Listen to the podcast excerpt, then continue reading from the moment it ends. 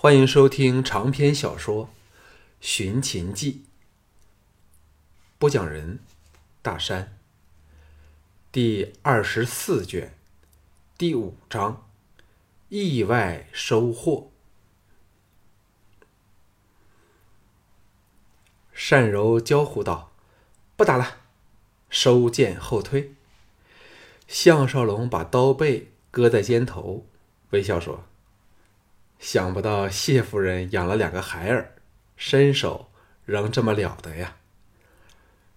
单柔疑惑的看他，奇道：“不要瞎捧我了，为何你今天竟然比昨天更要厉害？每一刀都能叫人看不透摸不着。”项少龙知道自己是因为眼前危机的激发和被朋友出卖的伤痛。涌起了为自己生命和家人的未来奋斗的强大意志，决定把自己全豁出去了，再也没有以前的顾忌，在置诸死地而后生的情况下，发挥出了强大的潜能。由于他的吩咐，今天再不像昨晨般有大批的观众，对着这曾和自己有亲密关系的美女，项少龙分外精神。昨夜返回后，出乎意料的一睡到天明。在单柔来前，已经练了一会儿百战刀法，所以使得特别纯熟。对于后晚与曹秋道的比武，他并不放在心上，只要对方恪守十招之术，自己就有把握过关。而知悉了众孙龙、李元等人的阴谋后，身边的形势较之前显得明朗，而使他觉得。更有把握去应付，或者是清楚了谁是敌人，谁是朋友，又知道小盘的身份危机不可幸免，反而使他澄清疑虑，不用疑神疑鬼，故而睡得安稳。那不是说他已经有应付吕不韦和嫪毐的方法了，而是隐隐觉得历史是不会改变的，小盘终究会成为秦始皇。后世更没有人提及他项少龙的名字，当然，更没有人说关于他偷龙转凤的事儿。可见，小盘的身世一定能保住。没法保证的是，他项少龙的性命能否在这连场的斗争中平安保住自己。不知如何，项少龙越想越感到心寒。幸好这时小平儿来了，说。凤飞请他们到归楼进早膳。凤飞仍弄不清楚单柔和项少龙是什么的关系，两个人应该是初识，但又熟嫩的过了分。单柔有把项少龙当是东西的态度，尤其使他大感困惑。不管怎么说，项少龙都是秦国权倾一时的当红大将，没有萧月潭和仲孙玄华在，单柔。更无顾忌，眯眼瞧瞧项少龙，又撇撇凤飞，向他说：“这小子很懂得勾引女人，你还没有给他弄上手吧？”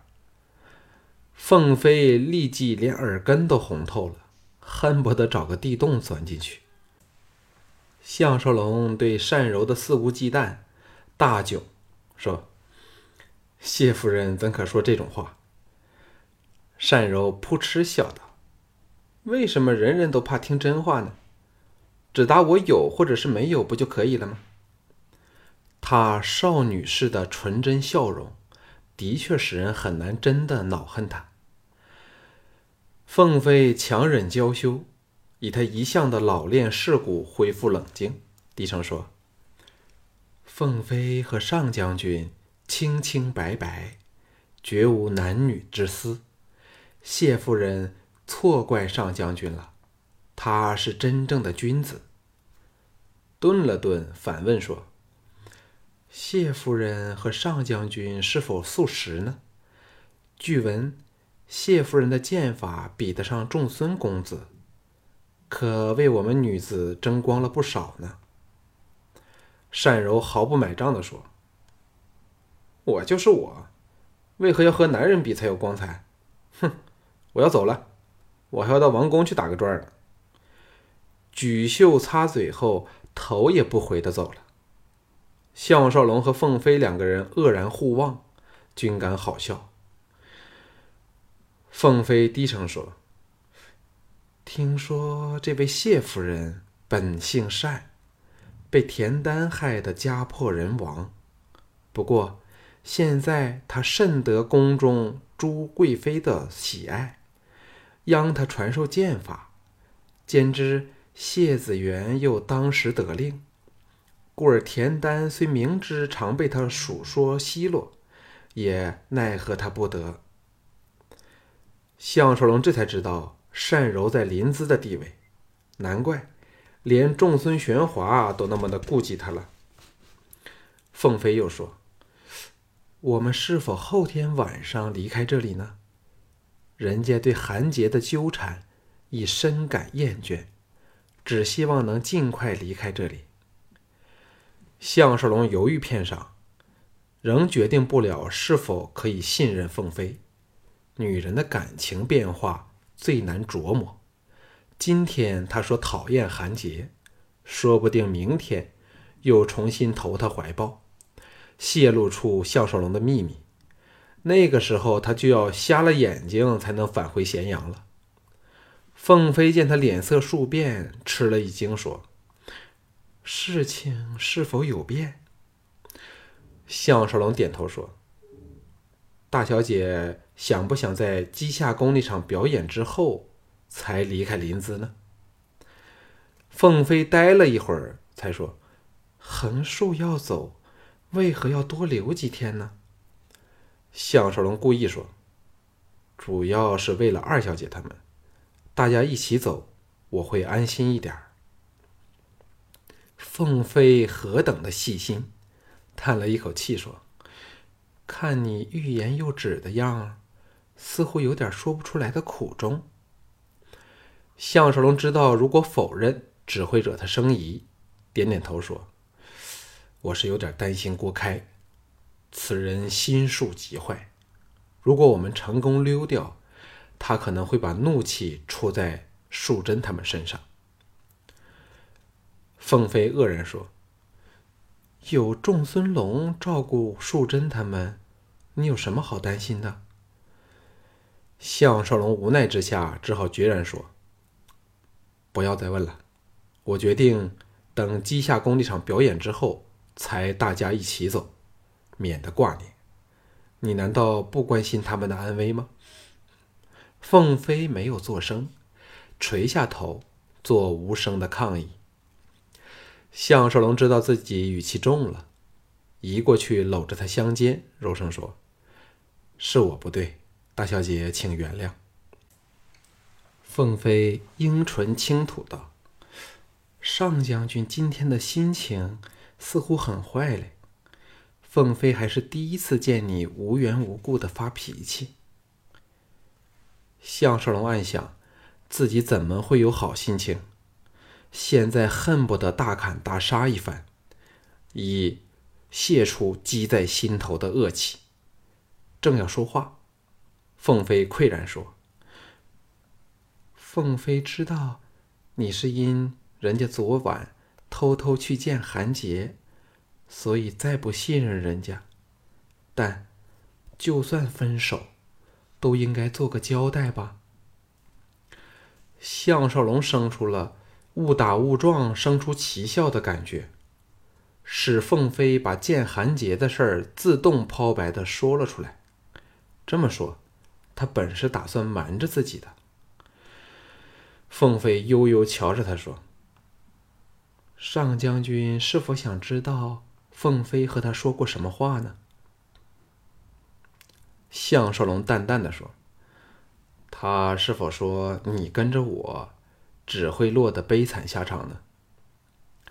凤飞娇躯猛颤，骇然说：“你怎会知道的？”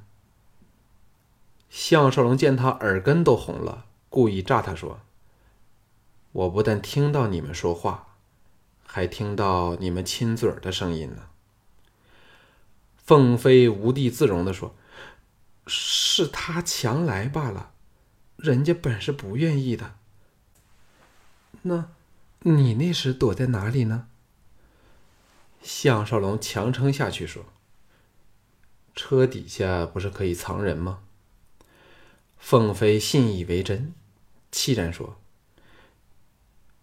你该知，我当时为了哄他，很多话都是口不对心的。”项少龙心中一动，想起吕不韦昨晚去见仲孙龙，应该是因韩杰从凤飞处探听到消息所引起的，不禁皱眉说。但你怎可将我们何日离开临淄，而且是由仲孙龙安排的事儿告诉韩杰呢？大小姐难道不知道韩杰和吕不韦是蛇鼠一窝吗？凤飞这时对他的话已经深信不疑，解释道：“韩杰原是嫪毐那边的人，这趟来临淄是为了我。”虽说他曾瞒着我，关于他与众孙玄华往来的事儿，但凤飞的确曾倾心于他，更与他私下有了密约。这么一下子撇开他，会令我很为难的。又悠悠横了他一眼，说：“凤飞本想借上将军来忘记他，可是上将军却不肯赐宠。”项少龙明白到凤飞将是他今后与敌人周旋中的一支重要棋子，决意把他争取过来，冷笑说：“你可知道，让韩杰知道了我们和仲孙龙父子的关系之后，吕不韦和韩杰当晚就去游说仲孙龙父子了呢？”凤飞色变说：“竟有此事！”项少龙正容说：“不知道你是否相信？”假如大小姐仍不住的把消息泄露给韩杰知道，不但我项少龙死无葬身之地，大小姐也要面对悲惨的命运。韩杰对你或有爱意，但他这种人，在利字当头之下，说不定会把你忍痛牺牲。跟随吕不韦和嫪毐的人，谁不是自私自利之辈？凤飞喟然说。凤飞也该算是自私自利的人，现在应该怎么办才好呢？项少龙说：“还是等姬夏宫那场表演之后，我们才一块儿离开。到了咸阳，你欢喜跟谁都可以，但在目前，绝不可以随便把我们的事儿泄露给任何人知道。”凤飞说：“我明白了。”从现在起，凤飞只信任上将军一个人。项少龙暂时仍想不到如何利用凤飞这招有用的棋子，在叮嘱了他几句后，起身离开。这可算是意外收获，明白了韩杰实是一条两头蛇，同时与众孙家和吕不韦勾结。如果他估计的不错。表面上，他虽是嫪毐的得力手下，其实暗地里早被吕不韦给收买了。而他对吕不韦也不是全心全意，至少在凤飞一事上瞒着那个奸贼。韩杰究竟打算如何安置凤飞呢？恐怕连他自己都还举棋不定呢。男女间一旦生情，总会纠缠不清。难以一刀切断，他和赵雅何尝不是如此？明天就是寿宴献祭的日子了，院内出奇的平静，多天的排演也歇了下来。项少龙虽然心事重重，却不得不装作若无其事，还与费纯、雷云等一众比较友好的家将闲聊，这才知道。凤飞已亲自发放给他们每人一笔可观的遣散费，但大部分人都准备留下来，继续追随一向比凤飞更懂得收买人心的董树贞。歌姬中只有杏月决定回乡息隐，芸娘则仍未定去留。看来他是在等待萧月潭的意向。更有人探听能否能追随项少龙，都被他一一婉拒了。现在他自身难保，不愿意别人陪他冒险，更不想削弱了歌舞团的保卫力量。因为他们对付仲孙龙那种人物虽然毫不管用，但对付一般的小贼劫匪却仍是绰绰有余。忽闻仲孙玄华来找他，项少龙心中有数。到大厅见他时，仲孙玄华果然以几句过场闲话，比如二王子怎样欣赏他之后，就转入正题说。我们已为上将军安排了一艘性能优越的风帆，后晚在鸡下宫接上上将军后，立即登船。只是不知道大小姐是否会和上将军一道走呢？还是大小姐迟走一步，等鸡下宫的表演之后才起行呢？项少龙装出苦恼的样子说：“这正是令人头痛的地方。”他坚持要等两场表演完才走，我怎么能放心一个人先走呢？众孙玄华显然已从韩杰处得到消息，知道凤飞定下比武当晚和项少龙一道离开，不禁愕然说：“你们不是说好了的吗？”项少龙正是要令他对韩杰疑神疑鬼，叹道。本来是说好了的，但不知道如何，今天他忽然改变了主意。哼，他怎么能瞒得过我呀？一方面和我相好，其实又与别的男人有私情。他有眼线，难道我没有吗？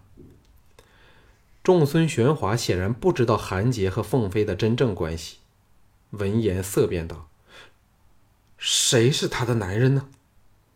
项少龙摇头说：“这是大小姐的隐私，恕我不能透露。不过，也差不再迟上几天呢。我就等稷下宫的表演之后才走就好了。”仲孙玄华立即乱了阵脚，急道：“吕不韦声明，决定了在上将军与曹公决斗后的议程启程回国。上将军不想先一步回去吗？”项少龙知道他贼心不死，仍在试探自己，祈祷：“早些回去干什么呀？何况我早遣人回到咸阳，告诉楚军有关于我的情况，还告诉他我若在什么地方出事，就与该国有关，嘱他为我报仇。我才不信吕不韦和田丹敢亲自出面动我呢，他们一定是煽动其他人做替死鬼罢了。”又冷哼说：“我乌家高手如云，谁害了我，必难逃被追杀的命运。想害我的人应该有此顾忌，所以，玄华兄，你请放心好了。”众孙玄华心中有鬼，怎能放心？吓得脸色数变，欲语无言。李元等何尝敢亲自下手对付项少龙？也只像吕不韦般煽动仲孙龙父子做替死鬼、替死鬼而已。自邯郸乌家堡一战之后，谁不知道乌家战士的厉害？如果事后泄出是仲孙龙父子干的，不但齐国王室会怪罪，只是乌家复仇的死事，已足使他们父子寝食难安了。项少龙当然不会放过对仲孙玄华。继续施压的机会，说：“若我是吕不韦，就找些像马成甲那类的蠢人，叫他来杀我。事成之后，再把消息泄露出去。那时，我们秦国便会正式要贵国大王交出马成甲的人头。你说贵国大王交还是不交呢？”众孙玄华忍不住抖了一下，说。这却是借刀杀人的毒计。项少龙心中好笑，知道他终于看穿了吕不韦，表面像是背弃了田丹，其实只是一石二鸟的先借他父子害项少龙，然后再利用此事除掉他们父子。举一反三，他们自该想到，如果出了事儿时，李元等也只会窝过在齐人的身上。仲孙龙不是蠢人，否则也不能挣到今时今日的财势地位。皆因以为嬴政和项少龙地位不保，才是乱了主意，进退失据。怎知项少龙得到风声，又偷听了他们昨晚的密议，止于谈笑之间，便令仲孙玄华醒悟到，被吕不韦、李元等人，甚至被韩杰利用了。仲孙玄华忙着要回去和乃父商量，哪还有兴趣说话？惶惶然的溜了。项少龙伸了个懒腰，回头去找凤飞。如果他猜的不错，仲孙玄华今天会找韩杰质问，而韩杰则会追问凤飞。吕不韦大后天清晨走，韩杰自当随行。无论是为他自己，还是为了吕不韦。他绝不容凤飞落到仲孙龙的手上，但如今他却知道，即使拿个天给仲孙龙做胆，走再也不敢妄动凤飞了。就算仲孙龙仍要对付自己，也不敢留此把柄，因为这等于明告诉别人，他是为了凤飞来对付他项少龙的。事情好像忽然又生出了转机，李元等骗得他死心塌地。他发誓要以牙还牙，好好的骗回他们一趟。凤飞好像真的对韩杰死了心，对项少龙的指示言听计从，两个人出奇的融洽。到萧月潭来找他，项少龙这才离开主楼，在前院的偏厅，把昨天和今早的事儿详细的向他道出。萧月潭拍腿惊叹说。项少龙毕竟是项少龙，对方稍有错失，就被你把握到漏洞。仲孙玄华经验尚浅，被你几句话就把底子都抖了出来。顿了顿，盯着他说：“可是，少龙，你真不担心吕不韦找到那对养育嬴政的夫妇吗？”项少龙知道他也在怀疑小盘的身份。不过此事现在除了乌廷芳同意之外，亲如季嫣然都不知晓，故心理上实不容他再透露给任何人知道，即使是萧月潭，也难例外。遂装出坦然之状，若无其事地说：“找到又怎么样？除非他们被吕不韦重金收买，捏造诬告，否则有什么要担心呢？”萧月潭哑然说：“其实这个问题，老哥一直就想问你呀。涂总管写给我的信中提及，你曾与秦国军方元老合作，对吕不韦和楚军进行滴血认亲，证实两个人没有血缘关系后，楚军和你才能得到这些军方元老的全力支持，压制吕不韦。可是。”少龙为何那么有把握肯定楚军不是吕贼的骨肉呢？这是当日屠仙的问题，也是项少龙最怕面对的问题。叹了一口气说：“我曾亲口问过朱姬，楚军究竟是谁的孩子？他说连他都弄不清楚。那就是说，有五成的机会是吕贼的。”但也有五成机会不是。在那种情况下，如果我拒绝陆公的提提议，岂非立即失去秦国元老的心？所以，我咬牙搏他一搏，岂知竟然押对了。萧月潭点头说：“一赔一的赌率，确实搏得过，但现在……”你的情况却不是如此乐观了。仲孙龙被你这么吓唬，可能再也不敢做别人的行凶工具了。但你也绝不可依靠他了。顿了顿，絮道：“幸好我们的关系尚未被人察觉，人人都以为我是凤飞的知音人。目下唯一之计，仍是少龙你一个人先走为妙。只要你可以安然离开，凤飞他们就安全了。项少龙暗想，凤飞可交由单柔和龙阳君两个人联手维护。如果齐王明晚宣布田健成为新太子，谢子元的地位自然是大不大大不同。仲孙龙父子更要巴结他，而田丹则更是顾忌他了。李元等。则乐得做顺水人情，免得和他撕破脸皮，大家都没有好处。如果郑国渠一事被抖出来，韩闯的大功立即变成大祸。所以，关键处只是他如何活着离开临淄而已。萧月潭老谋深算，提醒他说：“韩杰这小子大不简单，本身是韩国贵族。”又拜在曹秋道门下学艺，看似嫪毐一党，但却与吕不韦关系亲密。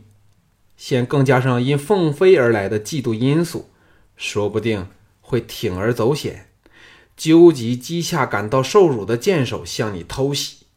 此事倒是不可不防啊！项少龙断然说：“与曹秋道战后，我便立即远遁。”好在稷下宫是在城外，方便的很。想起了逃生的必须工具——滑雪板，压低声音说：“呃，时间无多，萧兄可否为我张罗一块上等木材，让我制作一对在雪地逃生的工具？你到时候把它和干粮埋在稷下宫附近某处，我起出来便可以迅速的逃生了。”萧月潭本身就是妙手巧匠，大雅之下追问详情。等到项少龙把滑雪板、滑滑杆描绘出来之后，他惊讶的合不起嘴来，愕然说：“你是怎么想出来的？这是雪车的原理，这事包在我身上。老哥，我立即动手找材料赶制，保证比你画出来这对儿更加实用。”时间应该仍将来得及。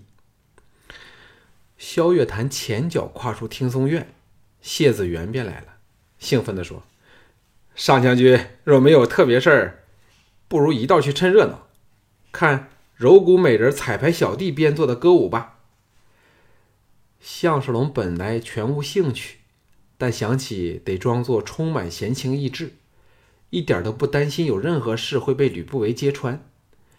正是重要的策略之一，遂摆出欣然之状，陪谢子元去了。